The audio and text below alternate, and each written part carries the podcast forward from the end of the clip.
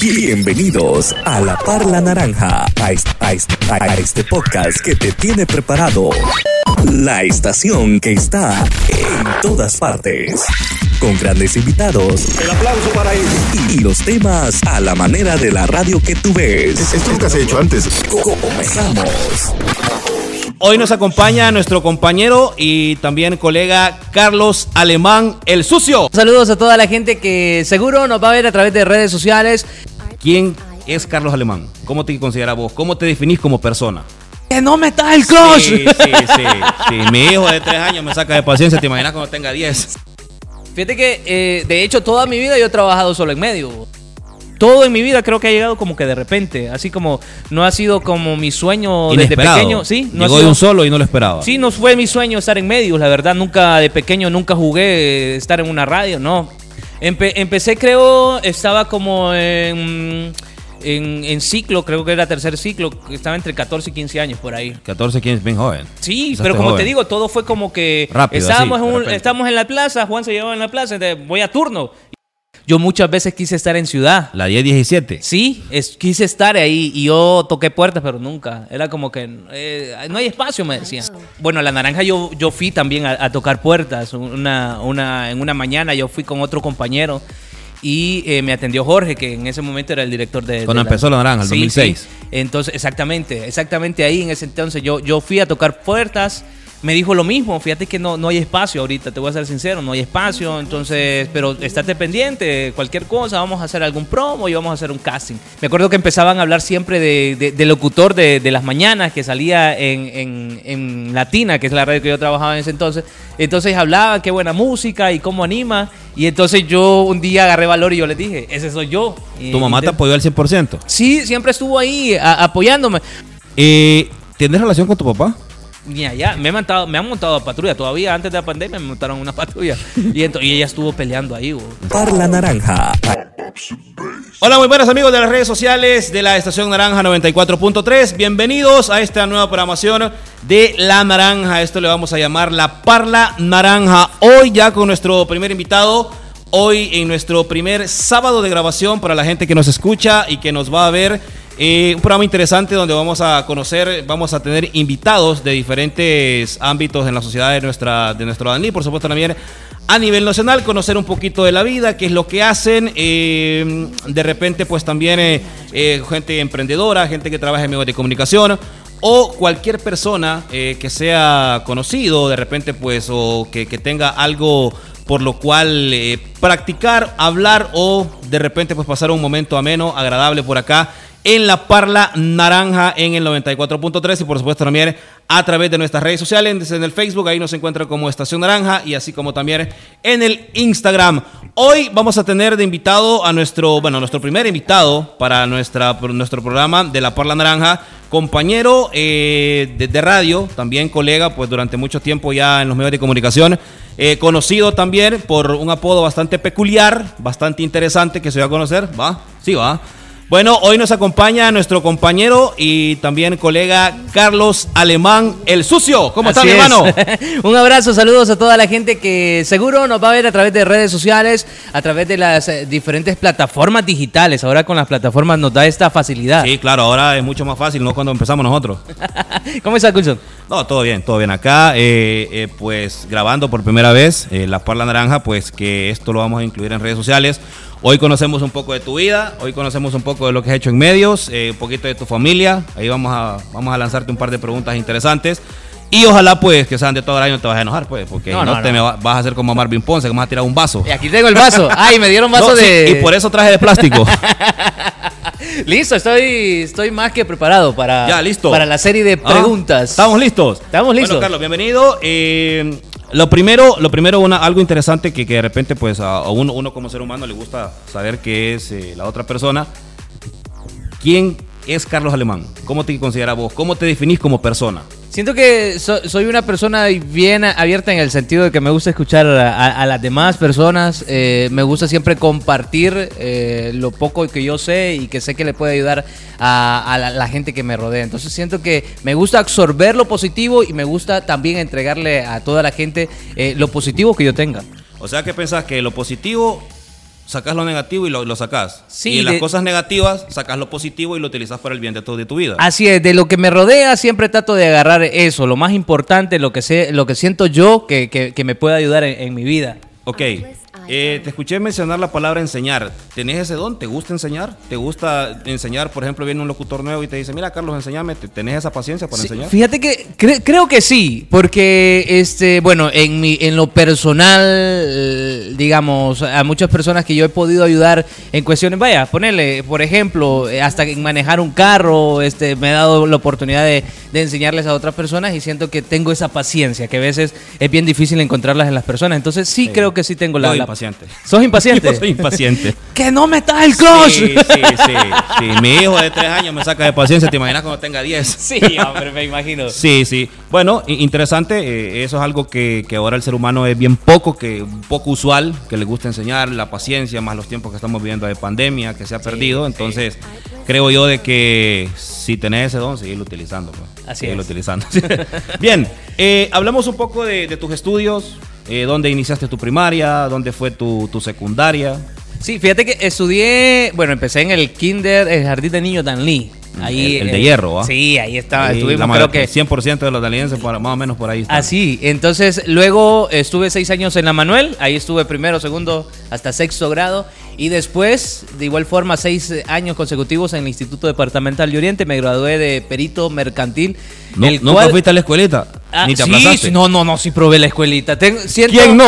No me siento orgulloso, pero puedo decirlo que sí pasé por la Pero escuelita. lo hiciste porque en realidad te quedaste o porque iban amigos tuyos o porque No, no, alguna no. chavala te gustaba ahí. No, no, no, yo sí lo hice porque en realidad me quedé en una clase, hermano. Ah, y de igual forma iba a pasar el año porque le iba a llevar, eh, ¿cómo le decía? de cola. De cola le decíamos Retrasada. nosotros, retrasada, exactamente. Pero este decidí entrar a la escuelita y fueron dos años que entré a la escuelita, fíjate. Dos años. Dos años que iba a llevar clases retrasadas, seguramente. O quizás me confié porque, ah, la escuelita, entonces en recuperación no me voy a matar tanto, voy a ir a la escuelita siempre. Quizás no recuerdo, la verdad, fue ya, ya, ya días, pero sí, sí fue la escuelita. ¿En qué, en qué tiempo fue este? En la escuelita creo que fue 2002, 2003, 2004, Sí, 2005, por ahí. Esos, esos Sí, son los porque años, ya- recuerdo yo de, de la escuelita, porque yo fui una vez. con tres clases. No, yo fui por una y, y, este era, era, no sé, no sé si decirte di- divertido, porque sí lo fue. Pero hay otra gente que va a decir, ah, fue a la escuelita, es Aragán. Entonces hay otra gente que tiene otro, otro punto de vista, ¿me entiendes? Sí, claro, sí. Entonces, pero yo, yo recuerdo que la pasé muy bien. La verdad que disfruté, he disfrutado eh, esas etapas de mi vida. Sí, yo creo que el colegio, yo creo que el colegio es una de las etapas eh, donde uno aprende mucho y ahí es donde decidís por qué, cam- qué camino tomar y qué hacer de tu vida. Es, es la, eh, es la etapa esa, como vos lo decís, donde, donde están los dos caminos, ¿verdad? Entre el bien, el mal, o, o te vas a medias. Te ¿Puede vas a ser? media, sí, puedes ir, puedes ir así, pero, pero en, en- tomás un camino bueno, por decir así. Así es, sí, entonces sí, sí estuve en la escuelita, estuve en, el, en, en la Universidad Tecnológica, en la UNATEC, eh, cursé varios, eh, varias clases ahí, eh, los últimos años, tengo que confesar, los últimos años de mi universidad acá, que no logré terminar la carrera, fue por la selección de fútbol, hermano. Yo, eh, yo siempre fui bien apasionado al fútbol, de hecho creo que es uno de mis hablar- sueños. vamos a hablar ahí de fútbol. Sí, creo que es uno de mis sueños frustrados, creo, el no, el no, el no jugar profesionalmente, pero este, estuve ahí por, por la, en la UNATEC los últimos años. Empecé con las ganas de, de terminar, pero después descubrí que quizás no era lo mío la, la- la carrera que estaba estudiando. Y ahora actualmente me mantengo, retomé, ahora que soy en Tegucigalpa, la, la, la universidad. Qué bien, excelente. ¿Alguna anécdota, Carlos, eh, chistosa, interesante de, de la escuela, del, del colegio? Algo que vos digas, esto me acuerdo yo, esto me pasó, me divertí, la pasé bien, esto me molestó, tanto de la escuela como del colegio. Fíjate que tengo, tengo una de, A ver, a ver. Tengo una del colegio. Que, que resulta que, que- que va con, de la mano con, con- con los medios. Yo, yo, trabaja, yo empecé a trabajar en medios, pero como en ese entonces no, no estaba mucho lo de las redes sociales. Entonces la gente no se daba cuenta quién en realidad era la persona que estaba detrás de ese micrófono o la que escuchaban en, en la radio. Era muy rarísimo. Sí, raro, era- raro, raro, Solo era- que te conocieran bastante. Era diferente el ambiente al que es ahora, porque igual eh, ahora los locutores hasta animan en eventos y cosas así. En Sí. aquel entonces eran raros y contados los que, los que realmente hacían eso. Entonces yo llegaba al colegio y siempre se ponían ya los, los, eh, los últimos días del año, se eh, me acuerdo en ese año, no recuerdo qué año fue, pero sí en, los últimos días de ese año de, colegio, me acuerdo que empezaban a hablar siempre de, locutor de, las mañanas que salía en, en- Latina, que es la radio que yo trabajaba en ese entonces. Entonces hablaba qué buena música y cómo anima. Y entonces yo un día agarré valor y yo les dije, ese soy yo. Pero como habían hablado tantas veces y nunca había dicho, no, nadie creía. Nadie creía que era es- ese locutor hasta que llegó un día un evento y dijeron, ese, necesitamos a alguien que venga a animar, que yo no sé qué. Y entonces ahí todo el mundo me decía, anda, anda vos, a ver si sos vos, que yo no sé qué. Y empecé, hermano. Me escucharon a través del parlante y sí, se dieron cuenta y era como que, ah, sí, vos eras. Y nadie me creía. Te volviste famoso y te guimaron en brazos. Eh, famoso gente, no, era como que, ah, sí, es el compañero que está en la radio y así era el ambiente, pero en realidad este, era bien gracioso que nadie creía que yo trabajaba en radio, ¿me entiendes? sí, pasa, suele pasar. De repente ves, va, sos vos. Sí, no, eh, seguro. Sí, porque es que el que está en radio, aparte de, de- de animar, este siempre tiene que hablar algo positivo, Correcto, instruir a las personas. Y en el colegio era como que el relajero, eh, el que se salía de clase, ¿me entendés? El que llevaba jugando pelota, todo sudado. Entonces no era, no era como un ejemplo en, en clase. Sí, sí. Lo que pasa es que mm, yo creo que tal vez en ese tiempo no, no, no habías alcanzado la madurez, eh, que ya con el tiempo vas alcanzando, en medio vas avanzando en, lo- en los medios de comunicación. Así es, así es. Entonces, por eso te digo, eh, era bien diferente mostrarme eh, cómo en realidad era en la radio. Eran dos cosas diferentes. Yo disfrutaba mi juventud en, el colegio y en la radio era como que un poco más maduro, eh, decirle a las personas lo que estaba aconteciendo en nuestro ambiente y toda esa vaina. Qué bueno, excelente. Eh, por acá, pregunta, eh, ¿cuándo iniciaste en los medios? ¿En qué momento decidiste que vos decís, esto me gusta, esto es lo que quiero hacer, a esto me quiero dedicar?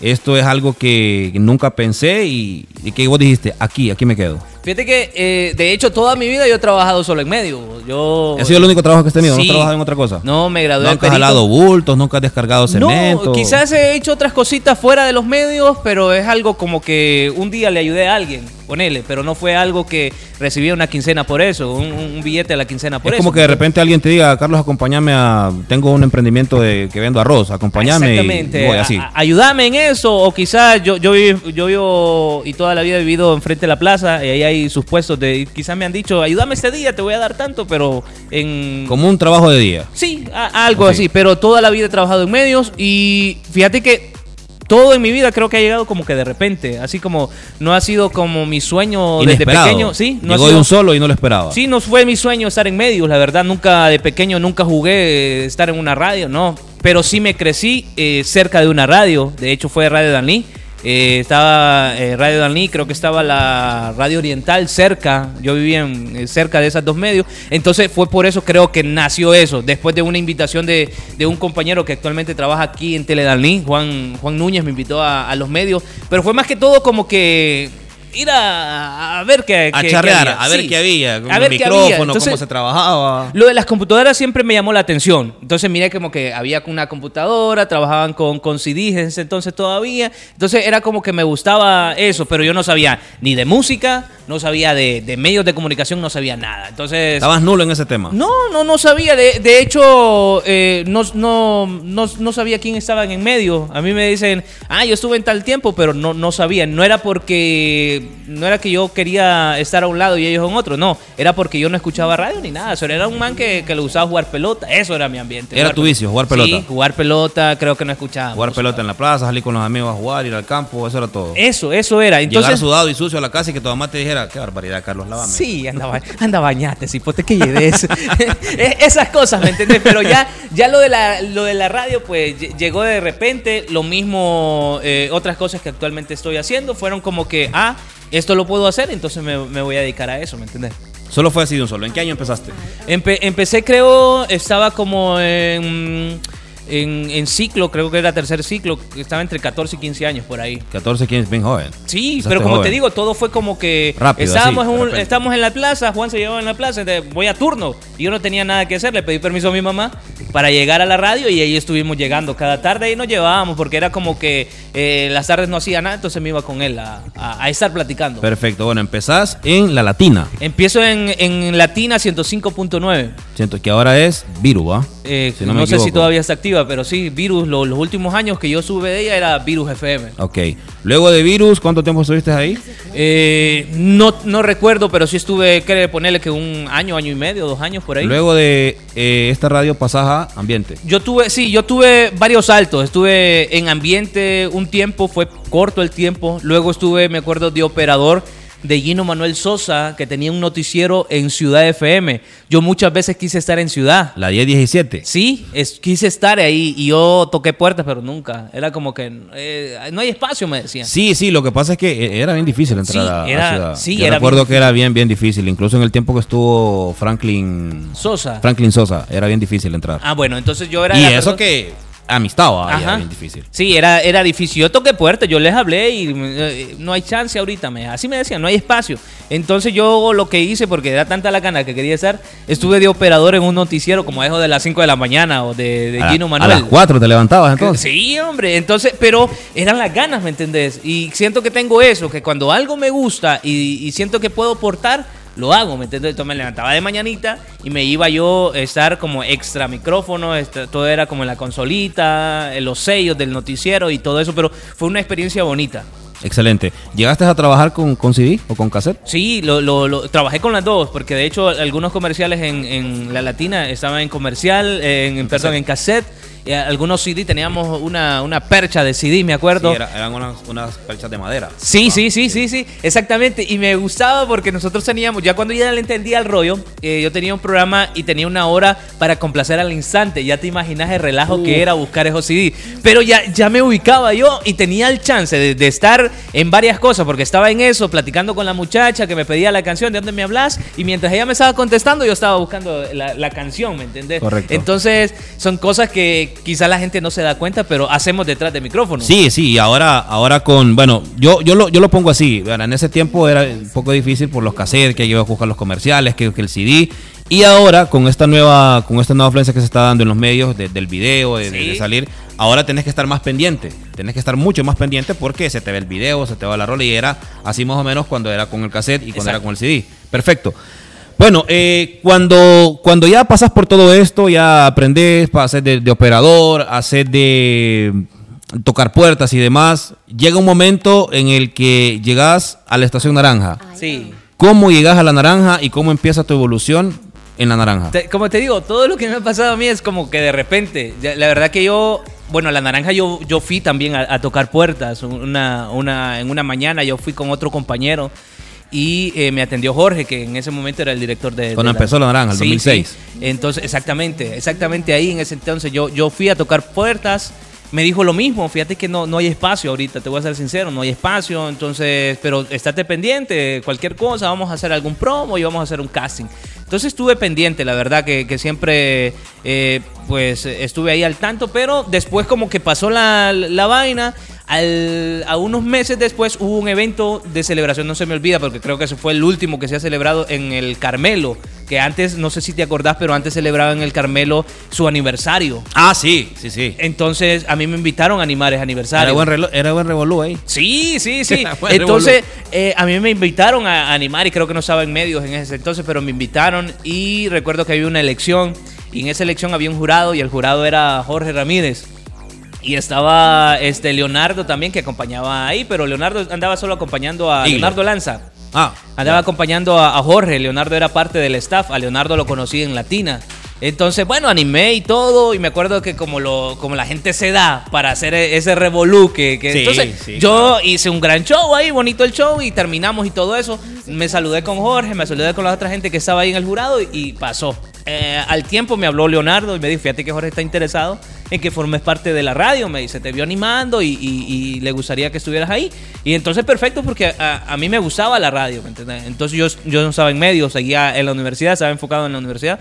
En eso llegó lo de la radio y fue ahí que ingresé, creo que fue el 2010, eh, en 2007, porque iba a cumplir un año la, la radio. Me acuerdo que empecé cubriendo este espacio a vos sí. justamente. Yo salí y vos entraste. Sí, sí, Así fue. pero empecé como que estabas todavía y eh, habían eh, días que vos no ibas. Sí. Tenías algunos... Es correcto, tenés razón. Y en ese tiempo yo hablé con el director y le dije, bueno, que él se quede, yo creo que martes y jueves, y yo me quedé lunes, miércoles y viernes. Algo así fue. Y yo siempre iba los sábados. Ajá. Pero sol- eh, yo creo que ese, ese trámite solo duró como un mes.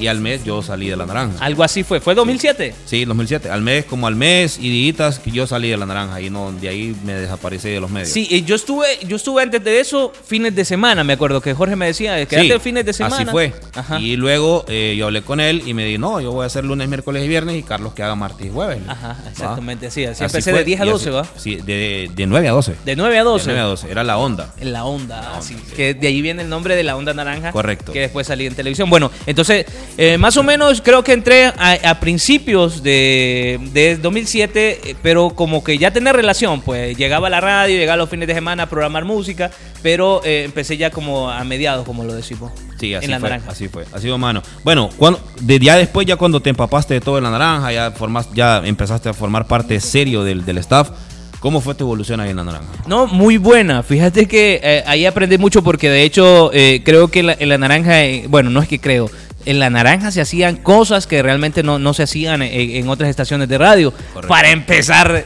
¿quién se iba a vestir de mujer pues, en Sí. ese ambiente? Sí, y era algo sí. bien así, todo el mundo lo señalaba. Los sketches y todo lo demás. Entonces, to- de todo eso yo fui aprendiendo bastante.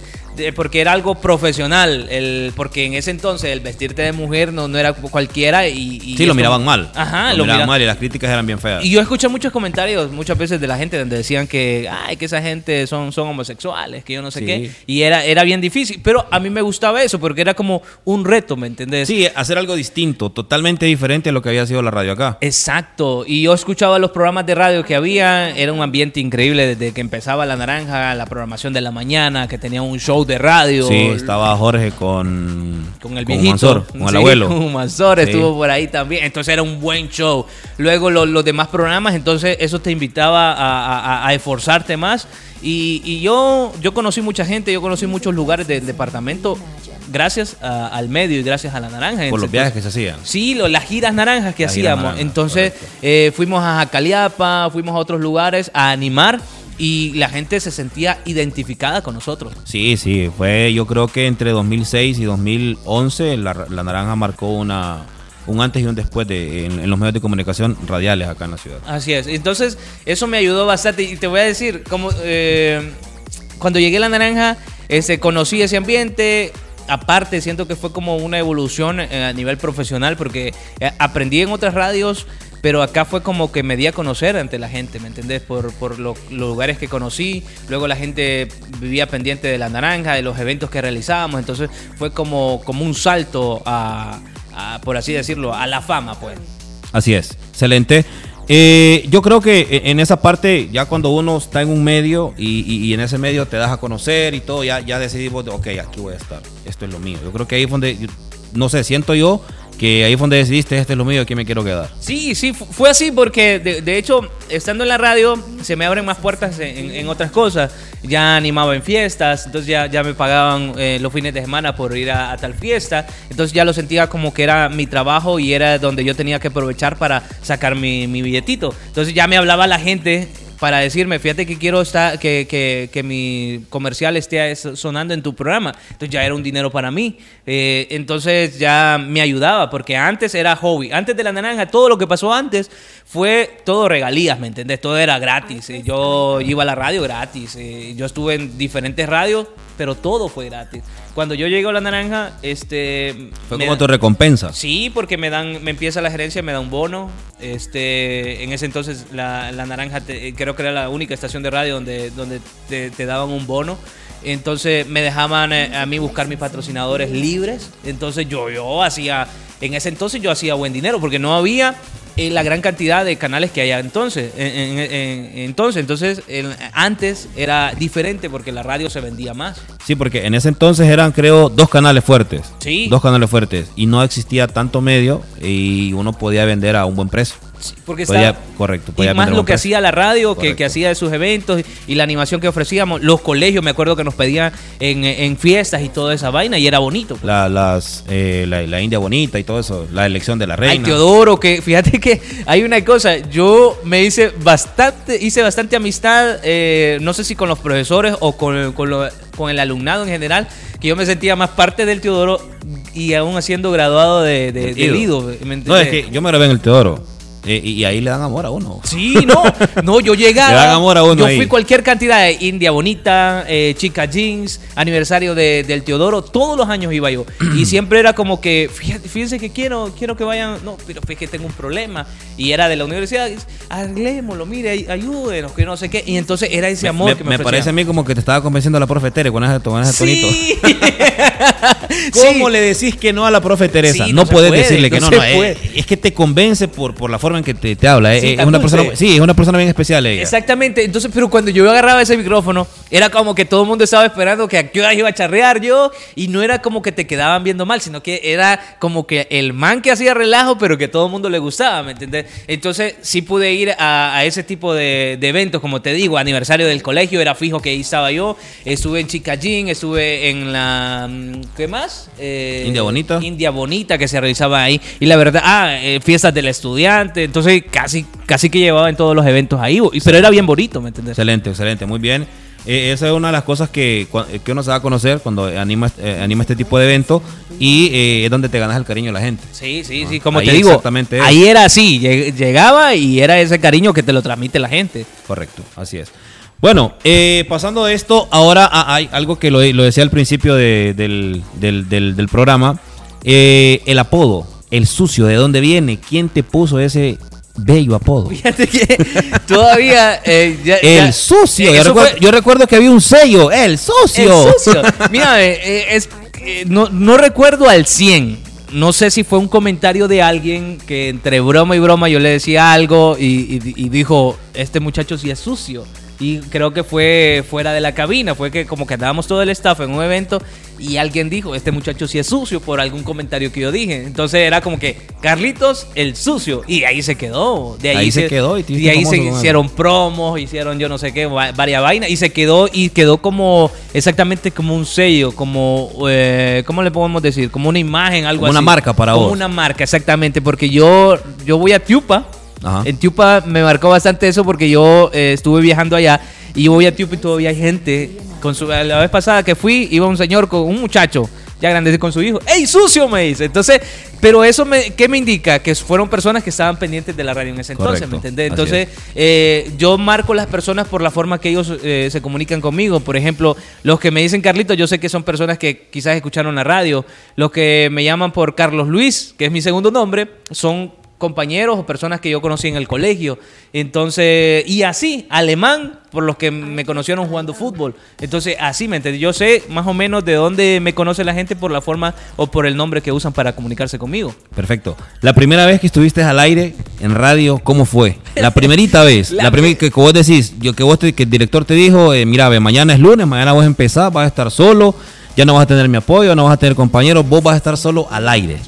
La Solo. no, la primera vez ya tenía experiencia porque siempre estuve acompañado de alguien eh, como no sé cuánto tiempo, pero sí, eh, pero te voy a contar antes de eso que antes de estar solo yo estuve con, con- con- con otro muchacho y me acuerdo que yo trataba de, de de asimilar su voz eh, y de, de locutar como, como esa persona porque no sabía nada, ¿me entendés? Y nadie estuvo ahí para decirme, mira, vos tenés que tener tu, tu propio feeling, tu propio tono de voz. Tu propio estilo. Ajá, exactamente. Entonces yo lo, lo hacía como él. Y recuerdo que una vez yo recibí una llamada y lo contesté como él, como él lo contestaba, ¿verdad?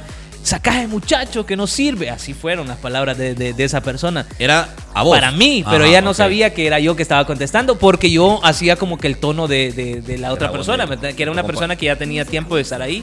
De hecho, es hijo de, los de los dueños de, de- de- de esa radio donde yo empecé. Entonces yo estuve ahí, eh, sacaje muchacho que no sirve, que no sé qué. Tenían toda la razón porque yo venía comenzando. Aquí no hay escuelas de locución No, y, no, no. y na- nadie te dice como... Son pocas las personas que vos vas encontrando y que te digan, fíjate que eso no debes de hacerlo eh, y, y eso no se hace así, ¿me entendés? Eh, y en aquel entonces era como que te abría eh, a mí, y yo sé que otros van a tener otra historia, que van a decir que los locutores antes era bien difícil entrar en radio, que no te abrían micrófono. A mí fue diferente, yo tuve la oportunidad de llegar a una estación de radio, conocer un poco, unos par de meses, conocer de cómo funcionaba y después ya me daban chance de, de opinar en programas, ¿me entendés? Entonces, eh, de ahí me dijeron a mí, eh, después de eso, no le platiqué a nadie. Hasta ahorita creo que te lo digo a vos, que fue que vieron, sacaje muchacho, que no- pero no me bajé, porque yo sabía que yo estaba iniciando, ¿me entendés? Eso es importante, eso Sí. es importante. Yo creo que otra persona se bajonea y se va. Sí, se va. Y la, incluso hasta la hacen llorar y se va. Ajá, Porque que te digan eso por teléfono Y empezando. y, y empezando, Sí, era bien difícil, Sí. era bien difícil, pero eh, luego cuando ya, ya inicié yo solo, ya manejaba los programas, como ya tenía yo eso de, de- de conversar con, eh, con otra persona, ya solo me quedaba y recibía llamada, era fácil porque en aquel entonces la radio era eh, muy llamativa para las personas, la gente siempre colaboraba y llamaba y pedía sus canciones, entonces yo por ahí me, me- me iba siempre. Perfecto. Eh, ¿Tu familia cómo lo tomó? ¿Tu familia eh, cuando se dieron cuenta de que ibas a dedicarte a ser locutor? ¿Qué te dijeron? En principal, tu mamá. Fíjate que, eh, este, bueno, cuando, cuando yo ya iba, eh, yo les decía, voy para radio. Y es bien, bueno, nunca me han dicho que no a nada. Yo siempre he tenido ocurrencias. Yo bailé danza folclórica y, y toda la vaina y nunca fue como, ¿qué, qué- qué vas a hacer ahí? No, este, yo traté de bailar eh, música moderna y nunca me dijeron, ¿qué vas a hacer? Entonces, este, yo les comenté y a mí me dijeron, dale, si te gusta. Porque en mi casa, obviamente, eh, nadie es locutor, nadie, nadie estuvo, estuvo relacionado con medios hasta que yo entré, ¿me entiendes? Entonces, pero tú, siempre fue como que, está bien, si te gusta, dale. ¿Tu mamá te apoyó al 100%? Sí, siempre estuvo ahí a- apoyándome. Obviamente, ella es bien fanática del fútbol y creo que, que si hubiera sido Ya, futbolista... ya ahí viene tu, Sí, sí, pasión por el sí, fútbol. creo que sí. Y toda mi familia les ha gustado eh, eh, el fútbol. Entonces, pero nunca fue como que no, no vaya. Siempre me dio el permiso, porque siempre me, em, como te digo, en todas esas radios todo fue de gratis. Entonces ella siempre me, me- me daba la comida. eh, nunca me, me decía, no, hoy no vas a ir porque no has hecho la tarea. Siempre me dejaba ir. Y porque yo estaba en el colegio y estaba en radio, porque como te digo, empecé como de 14, 15 años por ahí.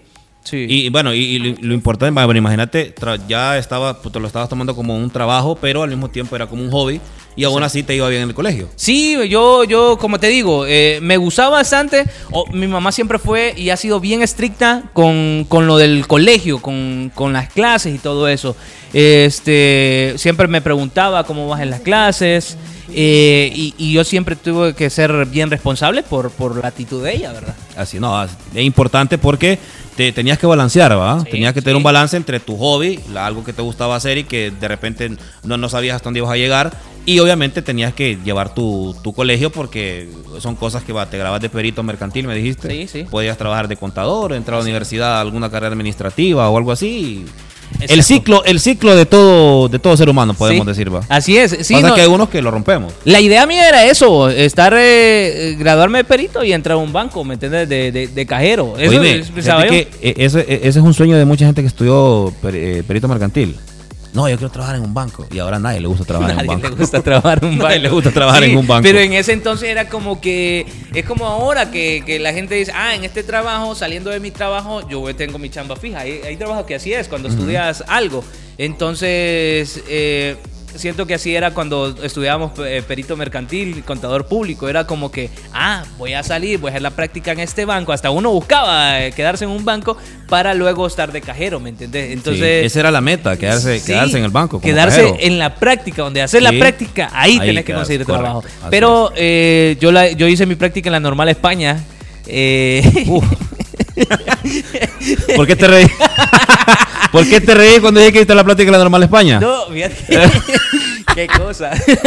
no, Por ahí la- viene el apodo. No, no, no, fíjate que hice la práctica ahí y no me presenté ante la, la directora. Yo fui ante el, el encargado de administración, entonces yo me presenté y luego yo no sabía las reglas de la Normal España. Estricto. Pero cuando era la normal España o cuando ya era 2006. mixta. Yo ya me era en mixta, 2006. Ya era mixta, creo. Sí, Ya, eran, ya habían varones y mujeres. Creo, no recuerdo, la verdad. Yo me acuerdo que llegaban las muchachas de mi hora en el recreo y justamente en mi recreo era mi espacio para tomar café. Yo no sabía las reglas, te digo. Es raro, entonces- ¿ah? ¿Ah? Raro, coincidencia. Sí, sí, Ah, no sé por qué. ¿Y a la cafetería te iba? Yo me iba a la cafetería, pero después me iba a tomar eh, el cafecito en, la- en las bancas. Hay un como tipo parquecito ahí. ¿Y, y estaba solo? Yo estaba solo, pero después llegaba qué- a hacer y pla- qué plática. hacía? No, ¿Quién llegaba a hacer llegaban a hacer pláticas ahí. bo.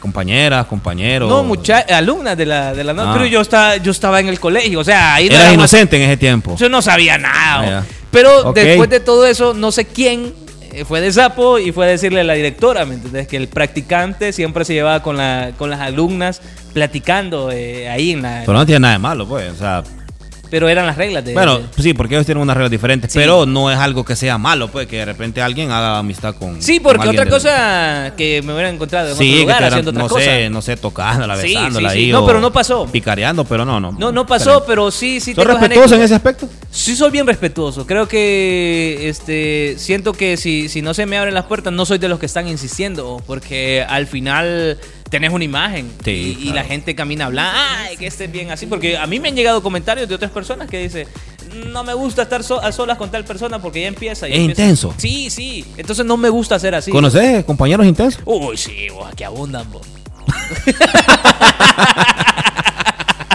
Yo no he visto en ningún otro lado cámara y a vos nada más. Eh, Carlos, eh, ¿tenés hermanos? ¿Tenés algunas hermanas? ¿Tenés Sí. relación con ellos? ¿Cómo te llevas con ellos? No, muy bien. De hecho, yo, cre yo crecí con ellos, vos. Yo les cambié pañales, así que me tienen que respetar, vos. Ah, ya. tengo una hermana. ¿Te tengo- respetan mucho? Sí, la verdad que hemos... ¿Vos sos el mayor entonces? Yo soy el mayor. Ah, ya. Eh, um, tengo un hermano que um, eh, le llevo 12 años.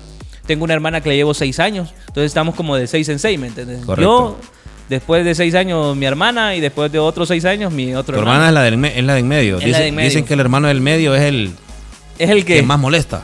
Eh, no, es más tranquila, oh. ¿Es la más relajada? Sí, la más relajada. Creo que. No, la verdad que mis dos hermanos tienen eh, la, la misma forma de ser. Los dos son eh, súper llevaderos y, y nos respetamos mutuamente. oh. Sí, la, la verdad que hemos tenido. sus espacios. Sí, hemos respet- tenido, hemos tenido una muy buena relación. De hecho, te voy a contar que mi hermano en el colegio, antes de hablarle a mi mamá, me hablaban amigos. Una vez, no sé si mamá, mi mamá va a ver este video. Una vez me Señora llamaron. Araceli.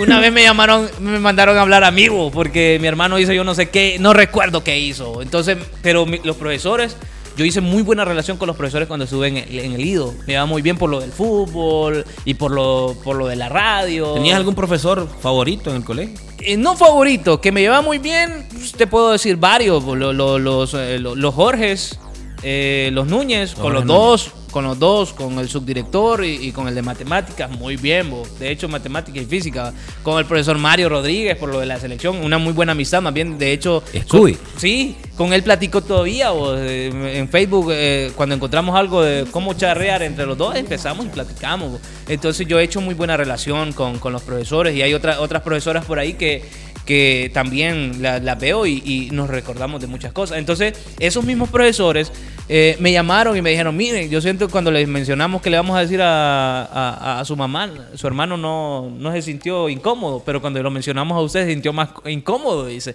Entonces, no sé será, si será cierto. Me imagino que debe ser por la relación, el- el- la confianza que tienen entre, entre ustedes. Sí, porque yo siempre he sido una persona de que eh, he buscado cosas para mi hermano, digamos, y si algo siento que le va a ayudar, entonces yo y se lo puedo llevar a él, le digo, mira, tal vez te sirve eso y cosas. Siempre he sido así con, con él y siento que él también ha sido así conmigo, de, de- de cosas.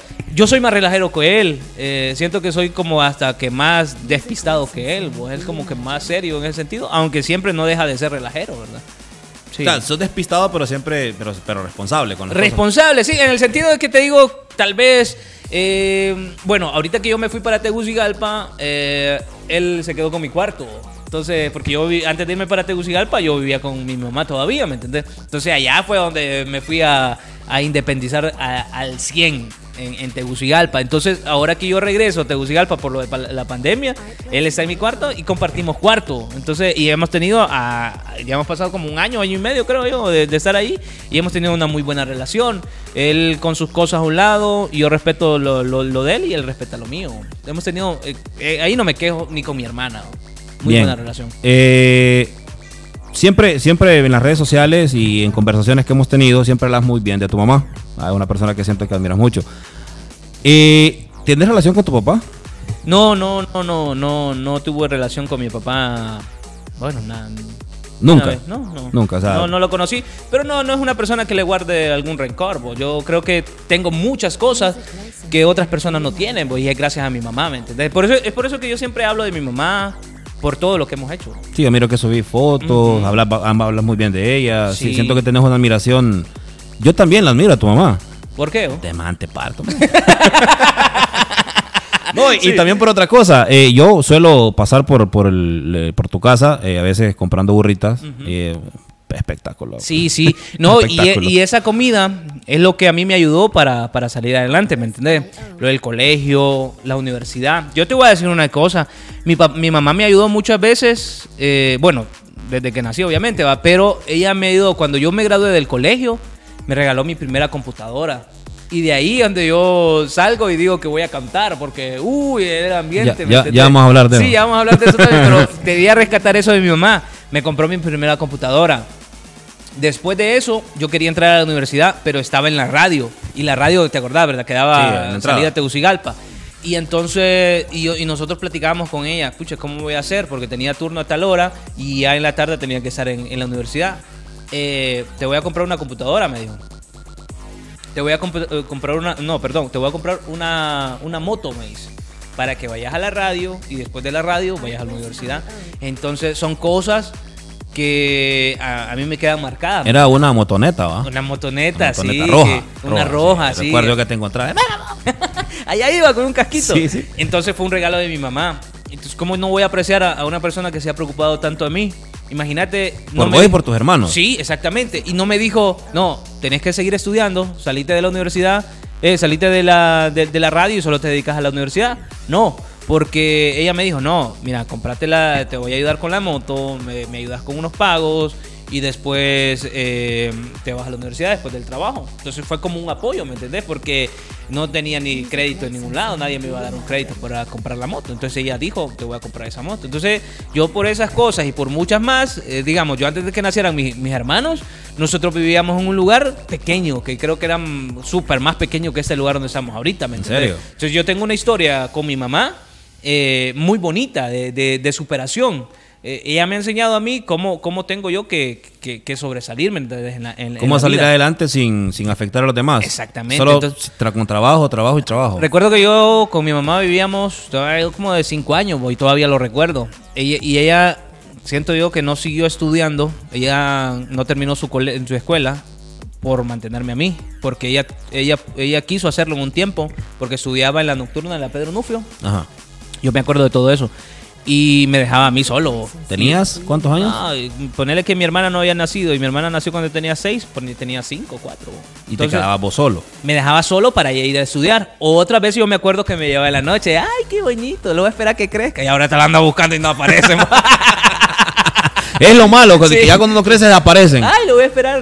Sí, entonces yo me acuerdo que me dejaba ahí en- en el cuarto. Me acuerdo que había una señora que se llamaba Simona en la cuartería de los Urrutia, que fue muy famosa también, bo, la, la No. burrita de los Urrutia. Ah, sí, uy, Sí. burritas son ricas. Bueno, ahí, ahí mi mamá empezó Ahí a trabajar. ah. Sí, de ahí donde ella. Entonces, por eso es que tienes ese sabor, porque yo recuerdo, pero a, te voy a interrumpir ahí, yo recuerdo que cuando yo tenía como unos 12 años más o menos, por ahí, yo recuerdo que yo iba a comprar burritas con un tío que Sí. murió hace unos 15 años atrás ya, y yo, a mí me gustaba mucho. Sí. Y yo creo que cuando yo empecé a comprar y en, donde tu mamá, yo creo que por eso fue que me gustaron, por el, por el, por el toquecito que le ponen. esencia. Sí, eh, más que todo en los frijoles fritos. Exactamente. Entonces todo viene de, de- de ahí. Ah, mi, mamá vivió mucho tiempo ahí en esa cuartería. ¿Te acordás que entrabas en una cuartería? Sí, sí, sí. Ok, Todavía existe eso. Sí, entonces yo ahí viví mucho tiempo. Ahí, ahí, eh, bueno, yo me acuerdo que mi mamá se iba a estudiar y yo en las noches pasaba como la llorona por todo el patio de esa cuartería. ¡Mami, ma! Yo me acuerdo muchísimo. Me acuerdo que esa señora era una señora, una, una- estaba viejita en ese entonces. Ella me agarraba y me chineaba o en una, se sentaba en un lugar y, me consentía. calmaba. Y sí, sí, me calmaba ahí mientras mi mamá llegó. Creo que fue algo que, que hizo que mi mamá no siguiera estudiando. El problema ese que yo tenía, que no tenía quien, me cuidara y muchas otras cosas más. Entonces decidió y puso su propio comedor con, con el tiempo y con el tiempo fue superándose ella. eh, y luego tenemos... eh, pues tenemos nuestras cositas, yo se- seguí estudiando y toda la vaina, y gracias a- a- al esfuerzo que tuvo ella, porque si ella se hubiera quedado en el camino ahí, creo que estuviera siempre eh, en una cuartería con ella, ¿me entiendes? Siguieran ahí todavía. Sí, porque ahí. sí, porque yo estaba pequeño, ¿me entiendes? No iba a decir yo, no, mami, de pequeño, de 5 años, ¿te imaginas yo diciendo, no, mami, este, salgámonos, voy a, voy a pedir a las calles? No podía. eh, voy a limpiar vidrios sí, ahí, no, ¿no? no podía, porque tenía 5 años, no, no pensaba yo cómo sacar dinero, ni pensaba que el dinero era fundamental para salir adelante, ¿me entiendes? Entonces, pero ella, ella tomó la iniciativa de, de hacer su propio negocio y todo eso. Excelente. Carlos, eh, ¿tenés algún vicio? Eh, ¿Te probás- has probado el alcohol, el cigarrillo? No, vicios no, pero eh, hasta antes del partido de la selección nacional no bebía. Decepcionado. Este tuvo la culpa. Decepcionado. No, no, la verdad es que me gusta cuando estoy eh, con amigos y cerveza no me pasa. ¿No te gusta la cerveza? Ninguna, ninguna. No, no es que no me no siento ron. un sabor. Ron. Un ron que va acompañado con, con un refresco ¿El o un whisky? juguito, ¿verdad? ¿Whisky? Eh, es que no sé compararlo porque no sé de bebida. Vamos a tomar un día un whisky. Bueno, pero... eh, Tráeme una botella de whisky, por favor. eh, ahí la tiene. Pero tequilita, si hay un tequila. No me preguntes la marca porque tampoco lo manejo. Pero la vez pasada me dio un tequila. Me han dado diferentes tequilas. Hay uno que cuando va acá, hermano, sentís el diablo. que fuego. va a seguir. Parece que va a salir fuego. el pero hay fuego otro del señor, dijo Chago. pero hay otro bien suavecito. Que ese la vez pasada me jampé como trevo y andaba yo bien activo, ¿me entendés? Andaba Sí, hiperactivo. ah, No, anda, me pone hiperactivo, fíjate. Hay otra gente eh, que dice que les da sueño el- cuando beben mucho. A mí no, a mí como que me pone hi- hiperactivo, empiezo a, a relajar. Siempre sé, no sé si es que no me he ¿Hasta puesto dónde bolo. llegar? Ujú, No sé si es que en realidad no me he puesto bolo, pero yo soy consciente de O sea, todo. lo, lo tuyo prácticamente sería trago social. sí, creo Trago que social, sí. No, compartir, de repente en un partido te tomas un par de tequilas, un par de whisky, un par de rones y ya. Y es cuando, cuando eh, me ofrecen, digamos, hay tequila, vas a tomar. Tomo uno, porque normalmente soy yo el que camina eh, en el carro manejando. Entonces trato de- asignado. sí, trato de evitar esas cosas también, ¿verdad? Sí. Entonces, sí, vos, no, no, no tengo vicios. Creo que ni, bueno, el cigarro en el colegio lo probé por lo mismo, la, la influencia, ¿me entendés? Por Tus las compañeros, sí. sí. Me acuerdo que estábamos en el bosquecito del Lido, estaban compañeros fumando. Entonces yo quería probar. Y y yo lo probé y me dio dolor de cabeza. ¿No te gustó? No, desde ahí, desde el dolor de cabeza, me dio y no lo volví a probar. En la universidad, me acuerdo que yo viajaba en bus, en, de, de la UNATECMA, en aquellos buses, y me acuerdo que a las 4 yo salía, 4 y media yo salía, y, vení, y se montaba la gente de las tabacaleras. El olor a tabaco me daba dolor de cabeza. oh. Yo, sen- yo O llegaba a sea, mi que casa no- con- en una tabacalera no trabajas. Creo que no, no sé ahora, porque como que de qué días no, no tengo relación con... eh, porque yo he estado en lugares, bueno, en la discoteca fuman, bo, y no me da dolor de cabeza el, el- el humo que, que la gente lanza, bo, pero no, no, sé- no sé si es que ya, ya mi cuerpo ya, ya lo adoptó o, o qué pasa, pero yo he estado en lugares donde están fumando y no pasa nada, pues. ¿Con las drogas? Eh, ¿Conoces las drogas? ¿Has probado No, te voy a ser marihuana, sincero, no las conozco. ¿No, conoces? No, Ninguna. Conozco la, la marihuana, la planta de marihuana, Pero nunca la has visto seca. Sí lo he visto, pero nunca le he tocado. Yo he visto gente en la plaza, yo he visto mucha gente armando su purito, pero no me ha dado nunca por acercarme y ver. Quizás porque porque cuido siempre mucho eso de que qué, qué va a decir la gente y cosas así, ¿va? Porque en realidad no me gusta, pero sí lo he visto y he compartido con gente, como te digo, en la plaza yo estoy, quizás acá y hay otro man armando su, su, su purito. Pero nunca has probado. nunca me dio por Ni la cocaína. Ni la coca, no me Ni dio la marihuana, ningún Esa tipo de la droga. coca no la conozco. La marihuana la conozco en planta porque alguien la tenía, me acuerdo, en un estudio, la conocí ahí y porque la gente lo ahí en la, en la placita o en otros lugares he visto que lo están armando, pero hasta ahí. bo. La verdad que no me llamó la atención, como te digo, no me llamó la atención el, el- cigarrillo porque me daba dolor, dolor de cabeza y no quise nunca, no quise. Quizás el temor que tenía, porque te voy a contar, yo salía a las discos después de, después de que me gradué en el colegio. A los porque mi- 18. Sí, porque mi mamá no me dejaba. bo. Y yo me acuerdo que yo estaba jugando pelota y mi mamá me iba a traer a la plaza del, de aquí. De la oreja. Sí. Y había gente de la plaza, amigas de mi, de mi mamá, que le decían, su hijo le va el maricón, dice, usted no lo deja despabilarse, que no sé qué. Yo creo que sí. Peligroso, me alejo.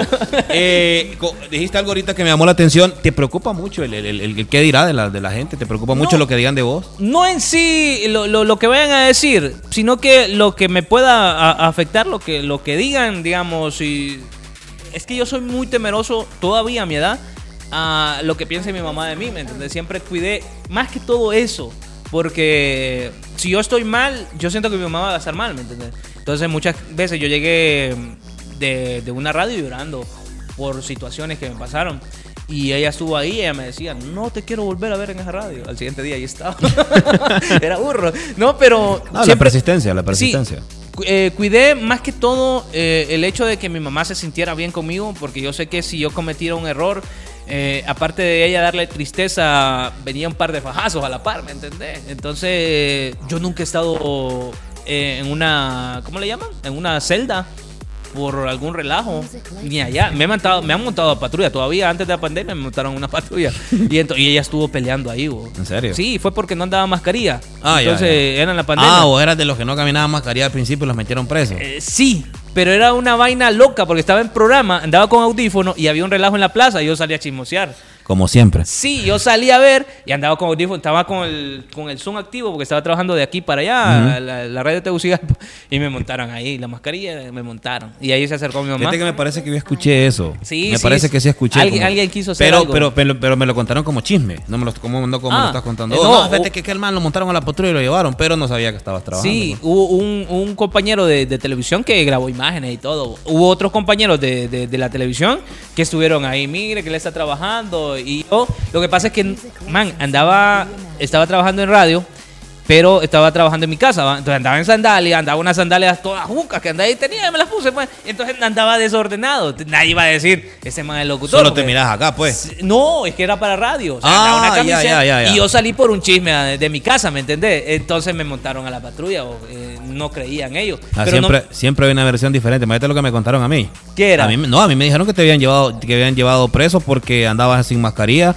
y estabas en la plaza haciendo relajo. no, no. Eso eh, fue lo que me contaron a mí. Yo andaba sin mascarilla, es cierto. Sí, pero yo te digo, Ah. a mí me lo, me lo tergiversaron ya como chisme. Sí, ¿va? lo que pasa es que, mira, te voy a contar. Porque sí, sí me di cuenta de El eso. relajo era que no sé qué marca estaba regalando algo en, en la plaza. Y era una marca que, yo que por quedar bien, la verdad, fue. Era una marca que la patrocina la radio también. Entonces yo quería, yo fui a hacer fotos, ahí tengo las fotos todavía. Fui a hacer fotos. Cuando regreso, mira los de los medios que están ahí. Y los saludo. Yo no es que, hey, ¿cómo estás? No, Yo soy relajero para saludar. ¿Cómo están, boy? Y empecé a hacer ese relajo. Me llamó un policía y me dijo, hey, su mascarilla, que no sé qué. Eh, solo vine a tomar una foto y vamos para mi casa, le digo. No, me montes a la patrulla. No me gusta hacer escándalo, me monté a la patrulla. En, en todo ese rollo se acercaron los, los de los medios, compañeros, que ahí mira vos quiénes son tu- tus aleros, por lo menos en, en momentos así, ¿me entendés? Y platicaron con policía. Miren, si quiere vamos a comprar una mascarilla, dijo uno de ellos, para que se la ponga y se vaya para su casa. No, que anda sin mascarilla, metido en su rollo. Eh, mi mamá se acercó y eso fue lo que me dio más tristeza. Estaba alegando mi mamá con los policías, no, que cómo se lo van a llevar. Entonces son cosas de las que no me gustan, ¿me entendés? De ahí alguien, algún compañero de los medios llamó a un, a un teniente o a, a alguien superior y le explicó la, la- la cosa como estaban y solo me anduvieron dando un rol por el centro y después me fueron a dejar ahí. Pero se armó, se armó relajo ahí, este, muchas personas empezaron a hacer eh, burla, pero en realidad no, no, me, no fue algo que me afectó. Porque yo siempre tomo las cosas con gracia, ¿me entendés? Lo que a mí no me gusta eh, es que llegue a oído de mi mamá cosas y, que ella se vaya a sentir mal, ¿me entendés? Porque para mí fue bien triste estar arriba de la patrulla sin haber cometido un delito y, este, y ella alegando con policía, ¿me entiendes? Eh, ella queriendo que no me llevaran y cosas así. Entonces, eso es lo que a mí me puede afectar en la vida, que el qué va a pensar mi mamá. Ya, bien. Eh, bien, ya hablamos de un poquito de, de tu colegio, de tu mamá, eh, un poquito de, de las cosas que te han pasado y lo que has hecho en, en tu vida. Cuando estabas en la naranja, sentiste que estuviste en tu, tu mejor auge al principio, no ahora. Sí. Al principio, 2007, entraste a la naranja. Sí, Va, sí, por sí, ahí. por ahí. eh, luego empezaste a hacer programas, estuviste en la televisión eh, y empezaste a, a- a subir como la espuma, como dicen, Sí. en, en tan- en los medios, en cuestiones de animaciones y demás. Y eso te llevó a, a ganar un premio. El premio que daban antes eh, al mejor locutor, Sí, mejor sí, locutor sí, de la ciudad. ¿En qué año fue eso? Y de repente, cuando ganaste, cuando ganaste eso, ¿qué, qué, qué- fue lo primero que se te vino a la cabeza? ¿Qué sentiste? ¿Pensaste, ¿Sentiste que eh, personas de, de otros medios se molestaron, les afectó? ¿Sentiste un poquito de envidia? Porque vos sabés que cuando uno gana un premio en este, en este tipo de, de, de- trabajo, siempre hay el, el que dirán, la, la- la gente siempre habla, no, ese no se lo merece, se lo merece aquel. Eh, el otro, no, mira, de pucha, pero es que este no entró y la terna y que, y que los jueces y que no sé qué, y que, ah, porque trabaja en el 9, se lo dieron, no sé, no sé, ¿escuchaste eh, en algún momento eso y, y qué sentiste, pues? ¿Cómo lo tomaste? Yo lo que escuché yo cuando, cuando ese premio fue algo bien positivo porque de las personas que estaban eh, trabajando en la alcaldía me decían, hay una terna, pero esa terna lo que está haciendo es que está haciendo un sondeo en la calle con la gente que pasa aquí en la alcaldía o cosas así. Y entonces eso es lo que único que yo sabía. Después me dicen, estás punteándome, dice que no sé qué, ya cuando en la- el mismo día. Entonces, en serio, le- sí. Entonces, lo, lo que yo, lo que me dijeron es, cuando yo gané el premio, me dicen, lo ganaste y no fue por la terna, sino que por el sondeo que hicieron en la calle. dijeron. No sé, no sé si fue cierto al final, no sé si, si fue la terna que lo, porque no me acuerdo quién fue la terna. Pero sí me dijeron eso, que, iba a ser, eh, esa terna iba a preguntar, no sé qué si preguntaba de boca en boca o, o- o hacían algo escrito, no sé, pero eh, me dijeron gente, felicidades porque tu premio lo eligió, en realidad lo eligió el público. Este, otros me, me- me comentaban de que eh, pues que estaba muy feliz. La verdad que nunca no sentí de parte de alguien eh, algún malestar. No, no sentí que, que- que alguna persona se fuera a, a- a molestar por, por, lo, por, por mi premio, ¿verdad? Entonces no, no sentiste que, que alguien dijo, ah, este no se lo merece. No, no lo escuché, ni, ni al sol de hoy lo, lo, lo- recuerdo. ¿Lo conservas todavía? ¿Te dieron algún...? Yo, bueno, yo recuerdo que yo fui a la premiación. Yo estaba en, en la mix, creo que estaba yo ya, en ese tiempo. Y yo fui a la premiación. eh, ¿Qué decían parece en la mix? No, fíjate que, fíjate que no. Nosotros, yo la verdad nunca, yo he sido bien así, que a mí el premio no me, nunca, Sí. o sea, nunca me llamó la atención. Pues si, si se gana, bueno, y si no, pues igual. Exacto, ¿va? exacto. Nunca me llamó la atención. Yo recuerdo que ese día, ese, vos sabés que siempre hay Rein High, que la Mix, que la. Naranja, que la, que la 102. Y, entonces yo recuerdo que alguien de la 102 me preguntó, ¿cómo te sentís? ¿Por qué? Le- yo siempre he sido así, ¿va? Y. ¿Por qué? No, porque lo ganó Carlos y se supone que vos estabas en la terna. No, está bien. le- O sea, si a él se lo dieron es porque se lo merece. Ajá, ¿va? ajá. Eh, entonces yo pregunté luego, eh, yo no recuerdo a alguien, a un amigo que trabaja en la alcaldía, me dijo, no, me dice, vos no entraste porque la radio viene empezando. Entonces, eh, ya después, en ese momento, ya se, se- se formó creo que como un chisme, como que yo había dicho algo y cosa que no fue así. Yo recuerdo que... un- Contámelo porque yo no un- me- no, no me un acuerdo. compañero de radio me dijo a mí, mira, me dice que hay un chisme ahí porque que vos supuestamente vos dijiste de que no, yo no dije nada. Le- a mí la verdad, vos sabés porque él me conoce, él creo que tiene como unos 15 años de conocerme, eh, trabaja aquí a la vuelta. Entonces eh, yo le dije, no, yo no he dicho nada. No, pero es que mira, que andan diciendo, no, yo no dije nada. Le dije, quién te dijo. Entonces me quiso decir, pues, ah, vos vas a ir a buscar problemas, me porque vos sabés que yo soy bien candelita sí, también, sí, va. Entonces, eh, no, yo nunca dije nada. eh, fue, no sé si, yo, yo la verdad pensé que sabías.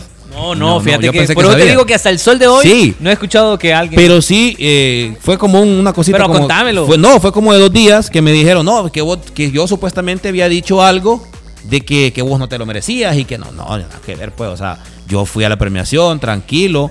eh, yo creo que ganaste vos, no sé quién fueron los Fíjate otros dos lugares. Había, había alguien más, era Cuenqui, ¿te acordás de Cuenqui? Sí, ahora es pastor, dice. Ah, exactamente. Entonces, él sí se molestó. De lo único que yo. A supe eso que- voy, Ajá. a eso voy. Entonces, cuando me dicen a mí eso, yo me doy cuenta en realidad quién es el que anda hablando. Sí. ¿va?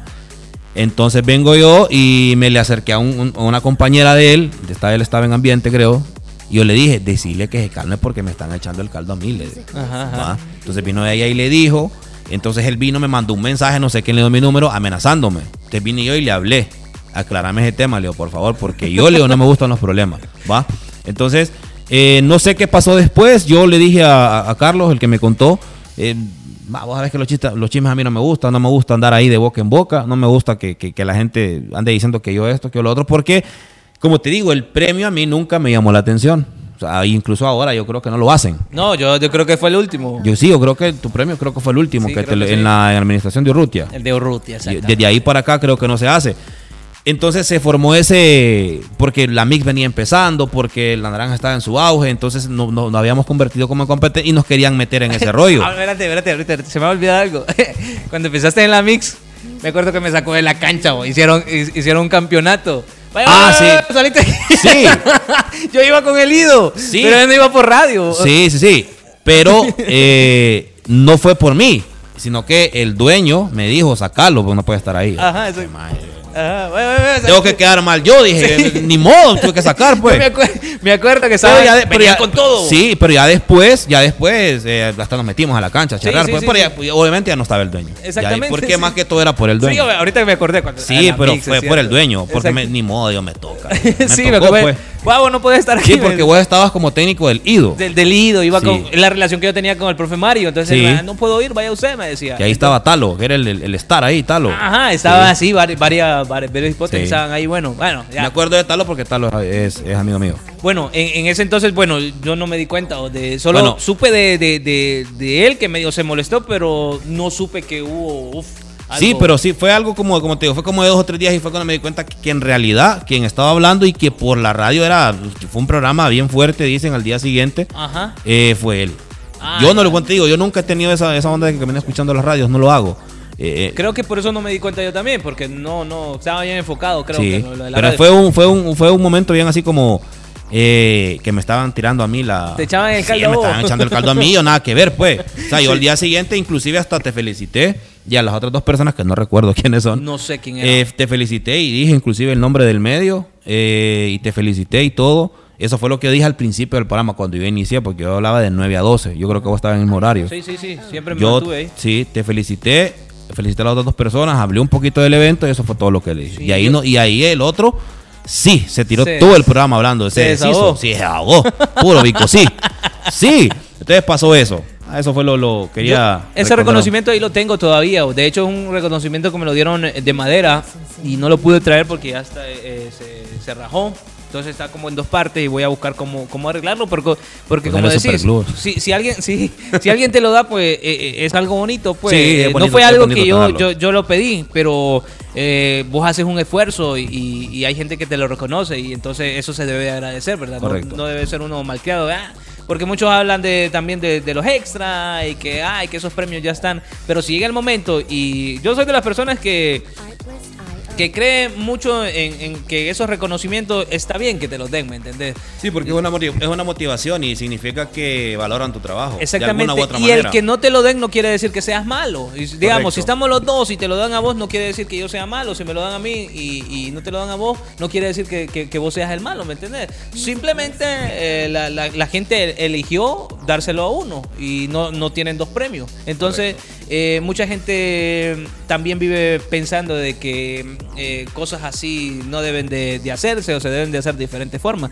Yo pienso que con el solo hecho que te tomen en cuenta o que vos estés haciendo tu Que trabajo. parte de la terna ahí. Yo creo que ahí Exactamente. ya, ya- ya No, es un reconocimiento. O quizás que estés en un medio trabajando en lo que te gusta, creo que de ahí lo demás viene eh, solito, ¿me entendés? Sí, las cosas van llegando de a poco. Sí, digamos, yo me siento muy cómodo eh, en lo que yo estoy haciendo actualmente, ¿me entendés? Y entonces, si me premian o no me premian, al, al final, pues yo, yo sigo ganando lo mismo y sigo disfrutando el mi trabajo, ¿me O sea, te metes al rollo de lo que vos haces y lo que digan, la verdad, pues tiene que. Sí, porque a veces se juegan, eh, como dice la gente, se juegan muchas cosas, pues. No, no, no solo lo, lo bien que trabajas vos, sino que juegan otras cosas ahí. Correcto.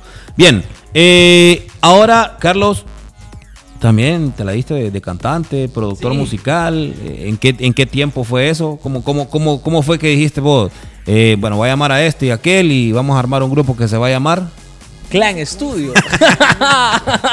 no, fíjate que, eh, como te digo, todo llega de repente. En mi vida creo que las cosas eh, importantes han llegado así, vos, de, de- de repente. Yo estuve en la Latina y un muchacho que estaba, yo estaba en tercero de comercio y otro muchacho estaba en segundo. eh, teníamos una rival- rivalidad segundo y tercero de comercio por el fútbol. En recreo íbamos de apostada jugando con esa gente. Me acuerdo que no le hablaba a ese muchacho que llegó llegó buscando al locutor de la mañana. Entonces no me conocía, yo era. Fíjate que ando buscando al muchacho que está en la mañana locutando. Pasa más, le digo yo. Y entonces pasó a la cabina y no miró a nadie. ¿Qué onda? No está, me. Soy yo, le digo yo. Entonces cuando yo le digo eso, el, el man me empieza a, platicar y, me dice que, no sabía que era yo, pues, que, quien, estaba ahí en la, en, la, en la cabina, que era el locutor. Entonces me empieza a platicar. Mira, yo hago música, me dice. Entonces a mí me gusta escribir, me enseñó varias, eh, va- varias letras de canciones que él tenía. Entonces, este, yo se la, yo le digo, mira, loco, le digo yo, yo puedo grabar, le digo yo, pero yo grababa lo, lo básico, ¿me entendés? De ponerle rega al, al programa y grabarte la voz solamente. Entonces me dice, bajemos pistas, me dice, bajemos pistas de, de- de internet. Y, y grabemos bajo la pista. En ese entonces mi mamá me había conseguido la computadora. Que La yo. computadora que por graduarte. Sí, sí, exactamente. Me, me- me regaló esa computadora a mi mamá. Y entonces, bueno, de hecho, perdón, yo ya, yo había, ya me había graduado yo. Así fue. Yo me había graduado yo ya estaba graduado, él estaba en tercero de comercio. Entonces, te voy a regalar este vaso. Gracias. Entonces, yo ya estaba en tercero de comercio. De, perdón, yo ya estaba graduado, él estaba en tercero de comercio, pero lo conocía de esa rivalidad que te digo. Cuando yo estaba en tercero, él estaba en, en segundo y teníamos esa rivalidad. Y ya más o menos no- nos conocíamos. Entonces, platicamos de todo eso. De que, pucha, yo no sabía que estabas en, en la radio, yo siempre te escuchaba. Me dice, cuando yo estaba, cuando iba antes de ir al colegio, te escuchaba. Y, y ahí empezó. Entonces yo le dije, mira, yo tengo una computadora. Me acuerdo que agarramos eh, de los huevos del comedor de mi mamá, como ella siempre usa huevos para vender en la comida, de los cartones de huevos los pegamos, los pegamos en una esquina de mi casa, en el cuarto los pegamos y ahí empezamos a grabar. bo. Y entonces, ¿cómo le ponemos al estudio? Él, se- él, él se decía llamar AC Vic. AC Big. Ajá. Entonces era de. mm, No recuerdo la. Bueno, la C era de, de Celine, es es uno de sus nombres. Entonces, Vic era de grande. Entonces, no me acuerdo el, el primer nombre de, de, de- de Celine. Pero eh, de ahí empieza. Eh, ACB, que no sé qué. Y el estudio, ¿cómo le ponemos? Estaba de moda Zion Studio. ¿Te acordás? Con Zion Salomón. Studio y- con ajá. Salomón, Ajá, y y todo eso. entonces, bueno, mis iniciales son estas, le digo yo. Entonces pongámosle Clan Studio, porque Clan es de mis iniciales de, de mi nombre. Así pongámosle. Y de ahí salió de que tenía una canción, pero él no podía hacer coro. Ponete vos, que sos locutor, me decía ahí, hacer los coros. Entonces yo le hacía coros de canciones que él escribía, ¿entendés? Entonces ya, pues, ya, ya salíamos entonces como Clan Studio ahí. Íbamos a la radio a presentar canciones. Pero fíjate que eh, yo te voy a ser sincero, si ahora me pongo a escucharlas son cosas que, que- que no era música, pues, no, porque yo nunca estudié eso ni nada de eso. Él tenía esa facilidad de escribir, entonces sí, sí puede decirse que, que- que está haciendo algo de música, ¿verdad? Está, está escribiendo. Entonces yo no, yo lo que sabía era grabar su voz y colocarle una pista abajo. Entonces eso es lo que hacíamos, man. Pero fue bonito porque yo fui a Tiupa a cantar a, a eventos y la gente me pagaba el pasaje y me pagaba hotel para quedarme durmiendo Te ahí. sentías como todo un cangri. Pues sí, yo viví la película, man. Yo viví la película. Y entonces de ahí se juntaron varios. Se juntó Javi, Javi Tunes. Javier Sosnávar, Ajá. el famoso Javi Tunes. Ah, Ahora Javi tra- Tunes. trabaja en el hospital ahora. Ah, bueno, Javi Tunes se, se juntó con nosotros. Y Javier, Javier, yo lo conozco, igual tengo creo unos 15 años de conocerlo. Eh, Javier es bueno para escribir también. Y tiene buenas ideas. Lo que hablábamos creo hace unos 2, 3 días Sí, con sí, vos. sí. Que él tiene su estilo y, nunca se le ha quitado. Siempre sigue siendo el mismo. Lo único que ahora es papá. Ajá. Ahora es papá. Bueno, eh, bueno, se juntó con nosotros y, y- y era parte de, de los artistas. Era como, te voy a decir, y yo no lo había escuchado, era como lo que tenía DJ Sai, que tenía varios artistas dentro de su sello. Sí, estaba Alan, estaba Sai. Exacto, y entonces es lo que yo tenía, era como que varios artistas, de Dani, eh, Oscar, estaba Gamboa y estaba Javi, entonces ya nos íbamos a los eventos y ya nos presentaban con los artistas, con los artistas de Clan Studios del 100. Sí, Entonces, Javier Pero era viví la película. ojo. Fanático de Héctor el Father. Sí, de y hecho, siempre lo sigue haciendo. de Baby Rasta también. De Sí. hecho, grabó una, una letra, agarró una letra de una canción de ellos y la, la hizo suya. Gran amigo del padrino. ¿ah? Ah, enamorado vivía del padrino. Gran bueno, amigo del padrino. ento- pero yo viví esa etapa muy bonita. bo. Yo ¿Te- no. ¿Y te gustó? Sí. ¿Lo pasaste bo. bien? Yo firmé autógrafo, loco. Como ¿En cantante. serio? Sí. Fotos y toda no la me cosa. da pena y no me huevo porque. No, no, no, es que son cosas que pasan, pues. Y Sí. si, si vos te pasó y como decís, pues viste la película, pues. Sí, no, bien. yo la viví. Yo me acuerdo que en el Lido hacía fila la, la, la, la cipotía. Me, me imagino que si alguien de ellas ha de ver este video, le va a dar pena, ¿no? porque. A decir, ay, Eh, yo filmé con. Sí. Pero hay, hay gente todavía que por la radio me dice, yo soy fanática a, a tu programa, yo te escuchaba antes. Entonces, porque hay gente que vivía eso, ¿me entiendes? De, de sentir eh, esa pasión por escucharte. Porque te lo digo porque mucha gente me, me- me lo ha dicho a mí. Entonces, yo viví esa película de, a tal punto que yo invertí por, por irme a Tegus a grabar a estudios allá. Yo conocí a, a a- en estudios allá antes de conocerlo, eh, entrevistándolo, ¿me entendés? Eh, conocí a Lirical, que lo tuvimos acá en el lanzamiento de, de- de La Naranja, porque él fue el que me llevó a un estudio allá. Entonces, eso te hace abrir puertas, ¿me entendés? El primero que fuiste fue a Zion Studios. No, no, yo fui primero al de Vito, BB Music. Ah, Vito. Ah, sí, Sí, Vito. Es B&B buen Music, productor. sí. Ah, se ha elevado bastante ahorita. No, Sacó un disco, muy creo, ahorita hace poco. Está muy bien ahorita, está muy bien. Anda- Entonces, yo creo que ahorita Vito es uno de los mejores que hay en Honduras. Si no me- Sí, es que él estudió para eso, entonces Sí, no fue un man que... Porque existe, porque yo creo que si yo hubiera seguido con eso, ahorita lo hubiera entendido cómo es la cuestión, ¿me entendés? De la música y todo eso. Pero él no, él estudió para eso, ¿me entendés? Y hay otra gente que lo que hace es que le gusta y busca en internet cómo es el teje y maneje y lo hace, ¿me entendés? Sí, no, y Vito sí estudió eh, y le ha costado. Sí, lo mismo, una lo mismo- sí, lo mismo que Salomón. Exacto. Lo mismo que Gatillero también, que han trabajado desde hace Sí, mucho tienen tiempo. una base. Y tienen una base y ahora pues les va bien y ese es su, su- su Exactamente. manera, su Entonces, modus vivendi. en- pero, como te digo, como todo me llegó a mí de repente, lo de la radio de repente, lo del eh, entrar a cantar era como que de repente, pero lo traté de hacer lo más profesional posible. Nos fuimos para Teus, grabamos un par de rolas allá y me acuerdo que la gente cantaba las canciones. pues, yo me- y, y me acuerdo y me, me da mucha alegría de eso, pues, porque no es algo a lo que me dediqué, pero es algo de lo que sí viví, ¿me entendés? Bien, algún cantante que admires que vos digas, este este es el cantante que yo he admirado, que, que me gusta bastante. Puede ser cualquier género, no importa, pero uno, un cantante que vos admires y que vos digas, este tipo, Quizás quizás El que más me gusta.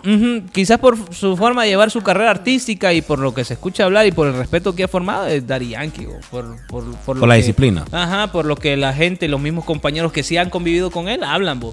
y es lo que yo he tenido más relación pues lo, lo del género urbano porque no puedo decir de un, de un artista de rock porque yo nunca he estado pendiente de y la, mayoría, y la mayoría de cantantes de rock no son ejemplos. no no No son ejemplos. Ah, ok, muy bien. No son ejemplos. Ahí la sí mayoría puedo- no son ejemplos. Entonces, yo, por la forma de llevar su carrera, que actualmente todavía la tiene y la tiene muy bien, y por lo, el respeto que ha formado con, con los demás artistas, es Daddy Yankee.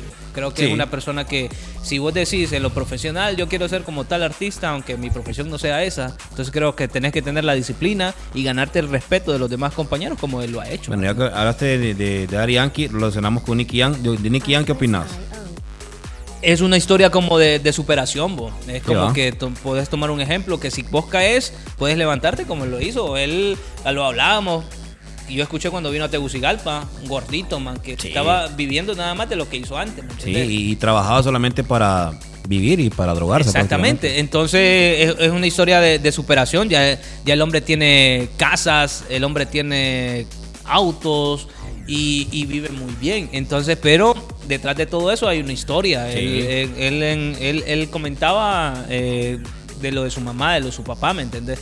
Entonces, todo el mundo tiene que, que, que- que pensar en eso, pues, de cómo, cómo puedes salir. Digamos, si vos estás en tu profesión, vos querés salir adelante, este, ¿qué debo de hacer? Entonces, si vos me decís qué opino de Nicky Young, es eso, que tiene, tuvo la valentía de ponerse los pantalones y salir adelante en su carrera. Perfecto. Eh, entre cine y series, o sea, películas, ¿te gusta más una serie? ¿Te gusta más ver eh, una Antes de- película? Antes de irme a Tegucigalpa, yo era como que cero película. O sea, lo que, como Vicente, ¿me entendés? Si, si la gente decía, uy, qué buena esa película, ¿Vos la mirabas? yo la miraba, pero no era Buena como serie, que. vos la mirabas. Hasta el sol de hoy, eh, no estoy pendiente de, de nada. Si sale y veo que la gente. Porque no soy muy amante a, a- a las películas. No, no te gusta mucho la... y la- lo de la- las series es por lo series, mismo. Sí lo veo. O sea, yo. O no yo- te da tiempo. la, la veo cuando está el tiempo, sí, pero tampoco es que estoy, como te digo, estoy pendiente de, de que salga alguna película o estoy. Porque ah, el, el mundo de Marvel y el mundo del otro, la gente, hay gente que. que DC se Comics pelea- y Marvel. Ajá, y que se pelean. Yo no. Yo no, sí- a mí me gusta pelear. Yo... Ajá, pero hay tengo gente que sí es súper Sí, no, no, hay, gente que en redes sociales se pelean. Exactamente. Entonces, no, que Iron Man es mejor que Batman. Exactamente. Que Superman es mejor que y ahorita que yo estoy como, no sé, hay una famosa que le- la entrevistaron y se equivocó de, de mundo y mencionó el héroe de otro mundo y estaba... No, iba- no le he visto. Eh, bueno, No fue he algo, un chisme ahí. Entonces yo estoy como ella, que yo los confundo. Yo no sé de quién es de quién, ¿me entendés? Y conce que si vi, si vi los pichinguitos y toda esa vaina, pero no, no los identifico. ¿me Sí, o sea, te gusta, pero no sos fanático. Exacto, exacto. Así es. Eh, Yo empecé a ver, pon- ponele, yo empecé a ver, eh, hablando de otra cosa, Pokémon, pero de ahí salió varias cosas, Pokémon Violeta, Sí, rojo, yo no sé. Pokémon pero ya, ya me perdí. Igual Dragon, Dragon Ball. Sí, Yo lo Dragon- no, Dragon Yo Ball lo sí, conocí cuando sí. era pobre, como dijo el otro. Cuando, sal- cuando lo miramos en Canal 5 a las Exacto, 4 de la tarde. Exacto. Yo ahí lo conocí. Y en blanco y negro. De ahí me perdí y ahora salieron que, que quién es el papá y quién es el hijo. Man, yo no sé. No, ahora lo que salen son más películas. Exacto. Ya, ya serie ya solo salió, bueno, sí, sí salió, no, como no, sí salió Pero serie. Dragon Ball Super. Existe la persona que te dice y te pone a, los dos, Oíme. a Goku y al hijo. Y te ¿quién es el hijo? ¿Quién es el hijo? Sí. Y son igualitos. Man, pues, hay gente que se sabe hasta los capítulos. ¿Qué pasó en el capítulo 3 de Dragon Ball Z? ¿Y quiénes salieron? ¿Cuándo terminó y a qué horas empezó? Exactamente. yo entonces, no, yo soy fanático, pero no tanto hasta ahí. Exacto, Yo- entonces igual, yo igual, yo digamos, si, si me dicen va a salir Dragon Ball, entonces si, si yo veo los comentarios y son positivos, lo veo porque me voy a acordar de aquel, de aquel momento, ¿me entiendes? Correcto. Pero no es algo que, que me apasione a- al 100%. Bien, eh, ya hablamos de Dan Lee, todo. eh, ahora llega la parte en donde, bueno, pasas de la Estación Naranja, la Estación Naranja eh, quedas de director durante un buen tiempo. Pero en ese tiempo eh, me, me- me platicabas que decidís eh, irte a Tegucigalpa. Sí. ¿Qué te hizo tomar esa, esa decisión? ¿Por qué? El dinero. El hambre. El hambre. No, este, llega un momento en los medios donde vos, Espérame, hiciste, hiciste un casting. yo hice casting. Y eso fue lo que... Sí. Por eso te fuiste. Exactamente. Mira, llega un momento en los medios donde vos, bueno, yo lo sentí así, vos, sentís un techo, ¿me entendés? Yo sentí que de director, ¿qué más podías hacer en una estación de radio? Ya el dueño no, porque ya el dueño ya está, ¿me entendés? Entonces, a mí me gustan mucho los medios y yo sentía, yo estaba en Canal 9 también. Y en Canal 9 eh, estaba como, eh, era editor, era, hacía varias cosas, cámaras y tenía mi programa que estaba muy bien todavía. Entonces llegó un momento donde decía, ¿qué más pues? O sea, ¿dónde? Porque yo miraba que hacía varias cosas, pero... No avanzaba. Y la bolsa no llenaba. Entonces yo, ¿qué, más hago? Decía yo. Entonces, y yo miraba a mis otros, yo tenía conocidos en Tegucigalpa y los miraba bien, pues se vestían bien, su- salían anuncios y toda esa vaina. Yo quería más en mi vida. Y yo platiqué de hecho con, con el licenciado. Yo le dije, yo quiero más, pero no quiero afectar a las demás personas. Porque el, el- yo, yo le decía, sí, me dice, pero en el, en el canal, ¿qué vas a aspirar a más? Director ya tenemos, me decía. Y es cierto, había un director y obviamente no le voy a decir, quítelo a él y póngame a mí. Ah, correcto. Igual, o sea, no era algo que, que me... fan- eh, eh, eh, era lo mismo de siempre, pues. Entonces yo, di- yo dije y tomé el, el- el atrevimiento de buscar en, en Tegucigalpa. Yo toqué puertas antes de ir a hacer ese casting. Le pregunté a varios artistas, ustedes que llevan en medios y todo esto, eh, algunos compañeros que son de aquí de Dani, que viven en Tegucigalpa, me cerraron las puertas. po. O sea, Yo conozco uno. Sí, hombre, con, con el hecho de no atender no lo vamos a contar. con el hecho de no atender mi llamada, pues, o, o contestar mi mensaje. Y entonces yo fui. Todavía él era esa persona que vos decís, del que yo le escribí en privado antes. Todavía estaba en radio. Sí, estaba en radio y a su director le escribí yo porque un artista me, me lo contactó. El- un artista me hizo el cambalache, pues, de presentármelo por teléfono.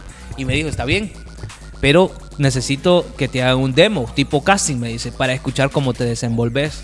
Entonces, perfecto, escribirle a tal persona, me dice, y que él te lleve a grabar y todo eso. Él es el productor de, la radio.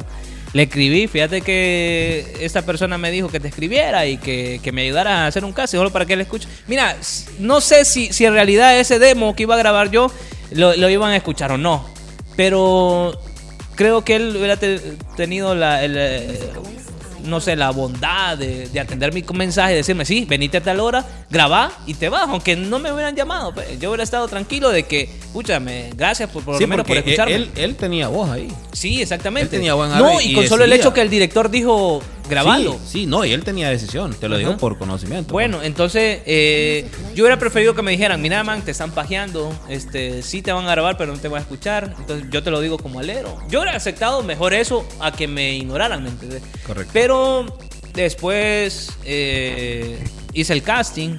El casting, yo asombrado porque era mi primera, yo, yo te voy a decir, era mi primera vez en Tegucigalpa así de lleno, full. Me acuerdo cuando yo, yo iba a Tegucigalpa era conciertos y a cubrir eventos, hasta ahí. Y solo Y- hasta ahí. Y, ir ah, y Por regresar. ejemplo, ibas al concierto de Will Randy, que fue en el Coliseo. Ibas al Coliseo y de vuelta para Danley. Exactamente. Yo creo que la vez pasada te dije que cuando yo llegué a Tegucigalpa descubrí que el coliseo estaba ahí y al, la- al otro lado estaba la, la vía olímpica. Porque yo iba a conciertos al coliseo y otro día iba a conciertos a la vía. Entonces no sabía que estaba cerca. cerquita, pues. Quedaba como a no sé, un kilómetro. O sea, En- exactamente. Entre ellos creo que hay como un Solo cruzar la calle y ya está la otra gasolinera y a la vuelta es la... Entonces, todas esas cosas yo fui adquiriéndolas gracias a una persona que, que fue, creo que, muy importante para que yo estuviera en Tegus, que es mi novia. Entonces, ella me ayudó bastante a conocer Tegucigalpa o- y el GPS, pues. Entonces, hice el casting, loco, y el casting habían bastantes personas. No sé qué número de personas había, solo sé que había una recepción, la recepción estaba llena y había eh, esa radio que queda en edificios, ¿va? En edificio. como en segunda planta queda, creo. Sí. Actualmente está en tercera planta, pero en ese entonces estaba en la segunda planta de ese mismo edificio y la gente hacía cola. Entonces yo hice todas a fila. Llegué y me fui de escondida. De, yo creo que Lick no sabe esta historia. Me fui de escondida. Bueno, Lick, Pedí, permi- pedí permiso, bueno, pero pedí permiso, pero no sabían que iba a hacer casting para, para eso. Y yo fui a hacer el casting eh, y escuchaba gente hablar así, bueno, y sí, otro, yo estudio en la UNA, estudio periodismo. y yo, yo estaba en la UNATEC, estudiaba informática, ¿me entendés? Entonces, Nada que ver. Y hablaba así, porque mi voz no ha sido como que así, la, la, la voz grave que tienen otras otras personas. Entonces, yo me ahuevaba, pero yo decía, nada, decía yo, aquí le vamos a hacer. Y entonces, yo no estaba ya en radio, creo que ya estaba director, pero la radio estaba como que ya, ya, ya estaba como que en picada, porque hubo un tiempo que la naranja pues estuvo solo con, con música nada más. Entonces en ese entonces yo fue cuando me fui para allá. No sabía de música yo. No sabía qué rola estaba pegando, porque yo estaba en noticias nada más acá como camarógrafo y, y editor y, en eso, en ese, en ese rollo de la, de la televisión. Yo lle- llego, a- hacemos el casting, me dicen, presentate, presento. eh, yo tenía la facilidad de desenvolverme, ¿verdad? Entonces lo hice, presenté una canción, después me dicen, despedite, me despedí. De ahí conocí el productor. Es, Me, me decías, me decías, espérame, me decías que el casting te lo hizo alguien que es de acá. eso te iba a decir yo. Orlin Sevilla. El productor de esta radio eh, de Top Music es eh, Orlin, actualmente está Orlin ahí. Sevilla. Exactamente. Master, ah, que estuvo, era el productor de Evolution. Evolution. Ajá. Exactamente. Lo cono- yo lo conocía porque por Evolution y, y sabía Yo lo conocí antes de que- yo lo conocí cuando él estuvo en Social, cuando Social era en el 99 por ahí creo, que. Social era una, una radio muy muy conocida acá y ahí nos hicimos amigos. Ahí, de ahí para acá, hace mucho tiempo no tenemos contacto, pero sí, sí somos Bueno, entonces yo lo conozco por eso, lo saludé normal, como saludé a Edgardo en ese entonces, porque lo- a Edgardo lo conocía por lo de ir a cober- eh, cubrir eventos, ¿me entiendes? Hasta ahí, no éramos amigos ni nada. Entonces, a todo eso él terminó el casting, me pide el número, porque a todo el mundo se lo pedían el número, ¿verdad? Para después llamarte. Y me dice, ¿vos sos, sos de Daniva? Me dice, sí, allá trabaja en un canal, me dice. Sí, le digo yo. Entonces, ah, dale, chéqueme eso. Hasta ahí, man. De ahí yo me regreso para el apartamento y este recibo una llamada y es de Orlin preguntándome si en realidad yo estaba dispuesto a venirme a, a, a- Tegucigalpa a, a trabajar, dejar todo lo que yo tenía en Danlí para irme allá, porque como que no creían pues de que yo iba a dejar todo, ¿me entiendes? Entonces yo estaba dispuesto, yo estoy dispuesto, le digo yo, yo tengo trabajo allá, pero si yo llego a una relación con ustedes, obviamente me vengo. Y entonces... ya estabas vos de- decidido que si te llamaba, te ibas. Sí. Dejabas todo acá y te ibas. Y te voy a decir, me llamaron, después me ofrecieron lo, lo que me ofrecieron en ese entonces, eran menos de lo que me ofrecían, pero yo sabía que era una ventana y era una oportunidad de, de salir y buscar lo que yo realmente hubiera, eh, tenía que haber buscado mucho antes, cuando estuve tal vez de 24 años, yo me fui como de 30 años para allá, ¿me entiendes? 30, 31, no me acuerdo, 30 tenía. Y entonces, este, yo supe que era una ventana, estuve trabajando así, ganando un sueldo, creo que un poquito más de la mitad de lo que ganaba acá, ¿me entendés? Entonces, y me fui allá a pagar apartamento, A pagar apartamento, a comida. pagar comida, a pagar transporte. Exacto. Eh, si te daban ganas de tomarte un fresco o algo, tenías que, ya tenías que pensarlo. Exactamente. Eh, más los gastos con tu hija. Exactamente. eh, Entonces, este, fue una decisión que yo tomé, pero al final creo que fue una muy buena decisión, porque este, yo empecé allá a los seis meses. Mira cómo la- la- la- las cosas de la vida y mira cómo te digo yo que todo en mi vida surge de la nada. Este, me dicen que quieren montar un programa de televisión. A todo esto, yo siempre he respetado a- a la gente. Y cuando yo llego a Talk Music, yo, mis- yo miro monstruos de personas. O sea, hablándote como locutores. Locutores. A manes que, que vos los escuchabas en radio y escuchabas cómo la gente les hablaba y con toda la confianza y mucha gente que los admira y todo eso. Y me dicen del proyecto de radio ya pasando unos meses y entonces yo pienso que soy el, un- el último en que tomen en cuenta porque solo tengo como tres meses pues.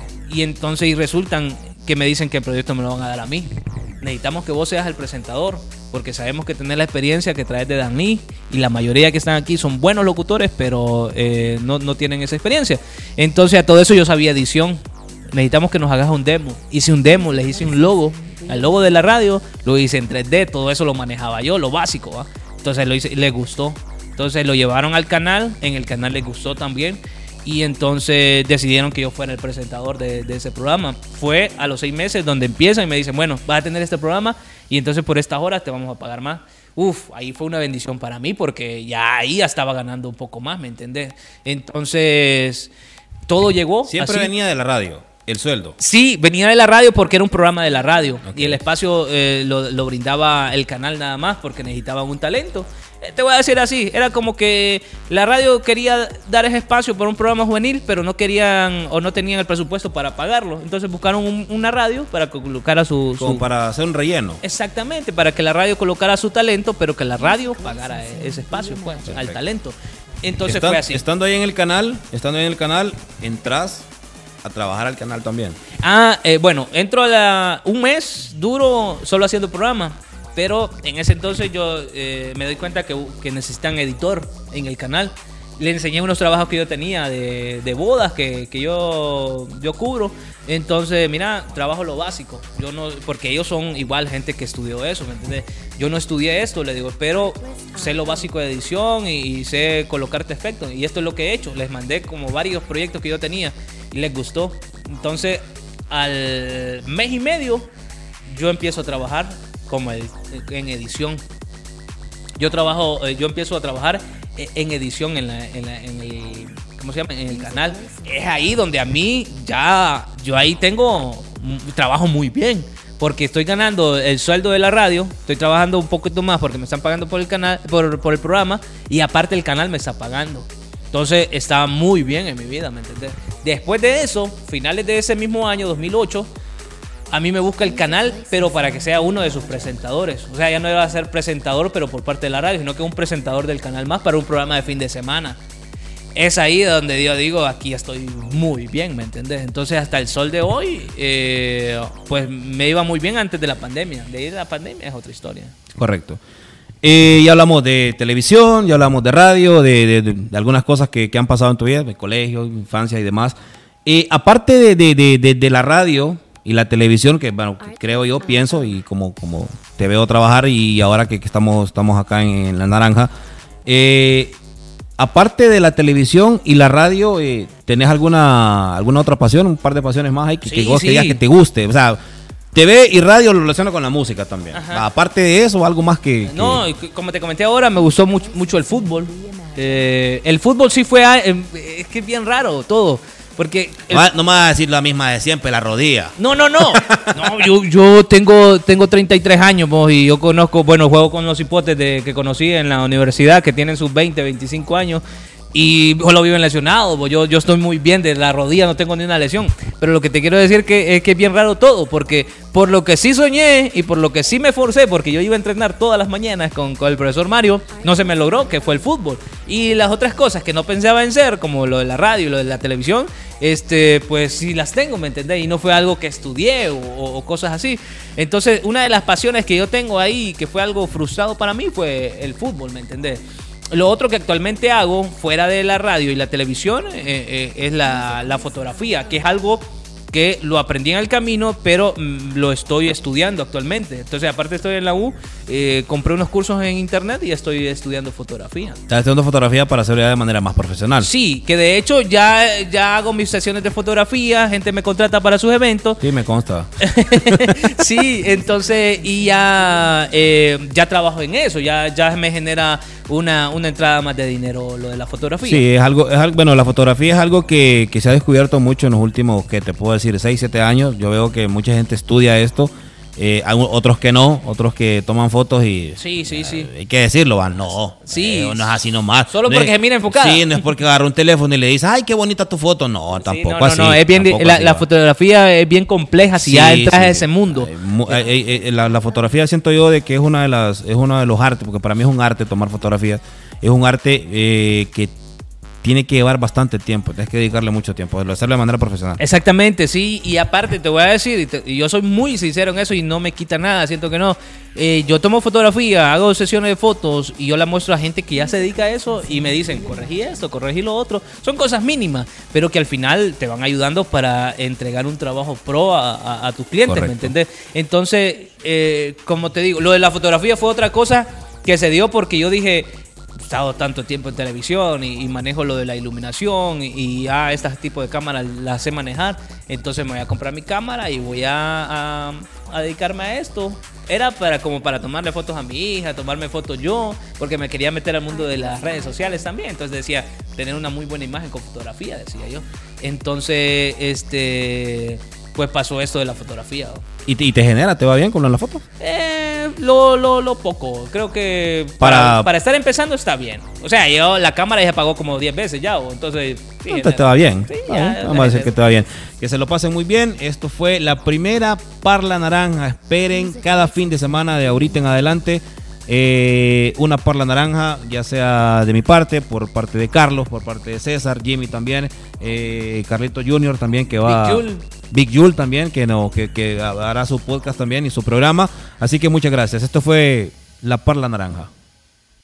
Esto fue La Parla Naranja, un podcast en la radio que tú ves. Nos está mostrando el futuro.